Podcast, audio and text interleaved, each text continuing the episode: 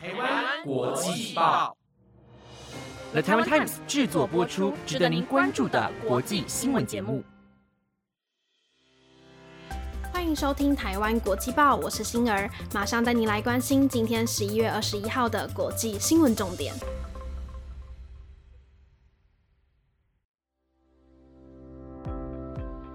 各位听众朋友，大家晚安。今天要带来的新闻有：旧金山近年因贫富差距扩大，盗窃案猖狂；法国立法，二零二四年起宠物店将禁止贩售猫狗；印度农业改革政策，莫迪废除农业三法；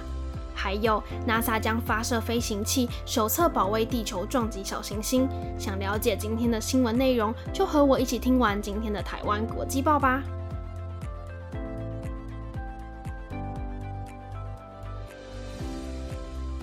来关心今天的第一则新闻。近年来，旧金山的盗窃事件不断的增加，一位民众的住家甚至连续两天被闯空门了九次。窃贼嚣张的偷窃影片在社群媒体曝光后，引发了巨大的回响。加州冯利蒙特市议员黄杰一来自台湾，在2018年时当选为市议员，并在去年连任。在加州经营台湾小吃餐馆的他，两天前店里的玻璃门窗被敲碎，窃贼把整台收银机偷走。这样的盗窃案已经是他的店家在 COVID-19 疫情之后经历的第四次了。除了损失庞大的维修费，还有恐惧心理的压力。而在这礼拜五傍晚，旧金山市联合广场购物区的一家路易威登专卖店也被人洗劫一空。除此之外，在苹果公司总部所在的古博迪诺经营老字号的台式面包店的李文雄，在上个月也遭遇类似的盗窃案件，窃贼一样也是将整台收银机偷走，而作案的过程只花了十多秒。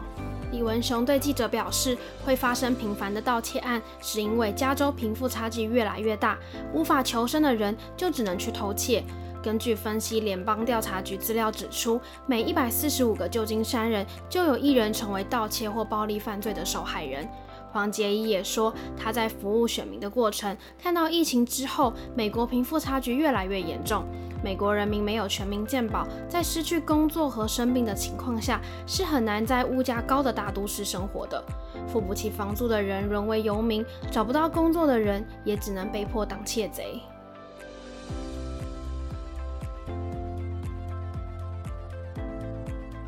法国参议院在这个月十八号以压倒性的票数通过《广泛动物权利法案》，从二零二四年一月一号开始，宠物店将全面禁止在橱窗展示以及贩卖猫狗。除了这个法案以外，也将慢慢开始禁止马戏团与海参馆使用动物表演。根据统计显示，法国大约有一半的人有饲养宠物。宠物食品业界团体指出，法国饲养的宠物猫狗大约有两千两百万只，而每年被遗弃的动物却有十万多只。法国农业部长德诺曼蒂也发推文表示，宠物既不是玩具，也不是消费品，并认为这项法案是对抗弃养宠物很大的改善。综合外媒的报道，法国国会两院新通过的动物福利法案规定，在未来，法国民众如果想养宠物，只能选择向有执照的繁殖业者直接购买，或是动物收容所收养。并且需要签署证书，以证明饲主是理解并且同意涉及饲养的所有责任和费用，也会给予七天的考虑反悔期。这项法案的设立是为了打击对动物的不当对待与行为，同时也能防止宠物遭到弃养。而新法案也规定，虐待动物的人最高可判五年的有期徒刑和七点五万欧元的罚款。除此之外，法国即将从二零二八年开始禁止野生动物的表演以及巡回马戏团，而海洋馆的海豚和虎鲸的表演也会从二零二六年开始禁止。饲养野生动物的行为也将会违法，所以法案开始实施后，水貂养殖场会立即的被关闭。不过，马戏团业界团体的代表表示，他认为马戏团并未有虐待动物的行为出现，所以将会对禁止马戏团的法案展开抗议。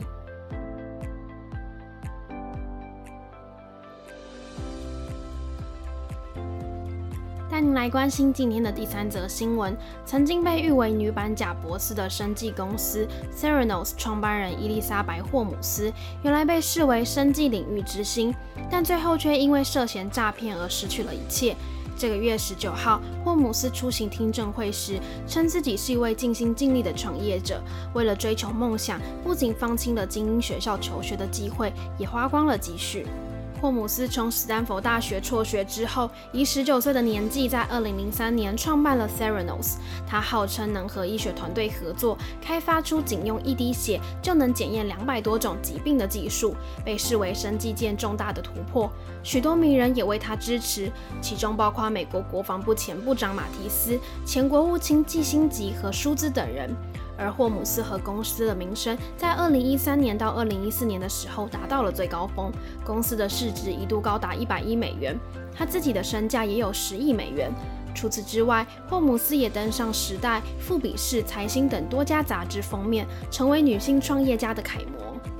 开庭当天，霍姆斯表示自己从史丹佛大学辍学的理由是因为他将所有的时间都投入在研究里，并且也说他一开始是先和父母谈，他们同意用为了上大学而存来的钱做自己的研究专利，直到最后才去募款和借钱。除此之外，霍姆斯的辩护律师也说，如果他真的有罪，也只是因为试图实现一个充满远见的构想，只是没有成功而已。但检方指控他是利用兜售谎言来榨取投资人的信任，而霍姆斯的被控罪名若是全部都成立，将有可能会被判最终二十年的有期徒刑。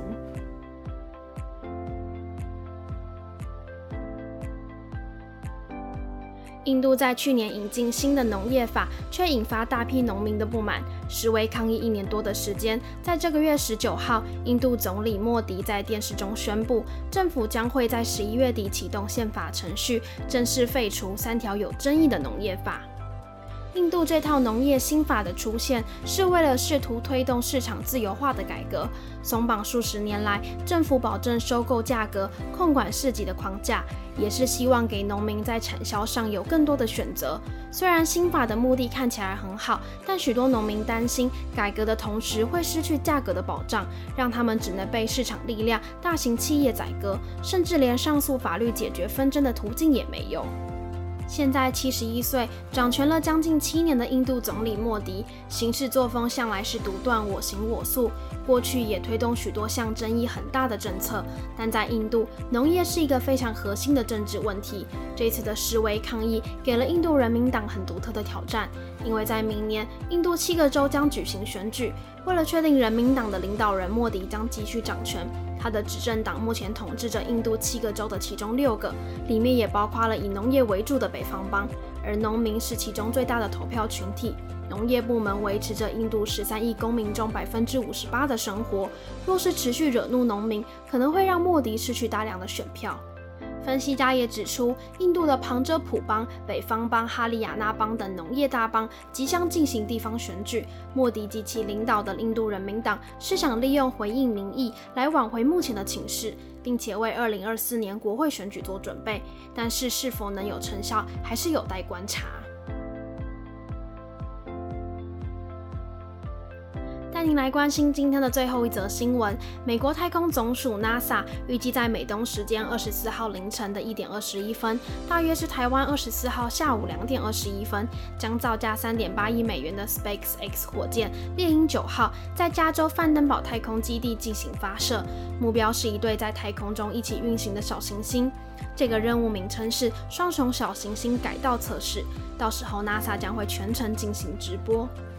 小型的小行星和小行星的碎片撞击地球，大多数都是在大气中解体，或是以陨石的形式落到地面，并不会造成地球的伤害。但科学家预计未来可能会出现新的小行星，并且直接朝地球的方向飞来。如果体积够大，撞到地球将会造成无法挽回的后果，就像是六千六百万年前导致恐龙及其他生命灭绝的小行星一样。科学家也为了保卫地球，提出了许多对抗小行星的想法，其中也包括核武轰炸，或是以飞行器在小行星周围以引力牵引等等的方式。这次的双星系统是由近地小行星迪迪莫斯与它的卫星迪莫佛斯组成，前者是以希腊文的孪生来命名，后者则是有两种形式的意义存在。若是成功发射，飞行器将会在明年的九月和十月，以每秒六点六公里的速度直接撞上卫星迪莫佛斯，并将缩小轨道，让它能加速至少七十三秒。这种复杂的设计是为了验证撞击小行星时可以带来足够的推力，让小行星可以不撞上地球的构想。尽管过去有许多飞行器在寿命到期时被人为转向撞上天体，但这次的任务有可能是成为史上第一次飞行器以保护地球为目的而撞击行星体。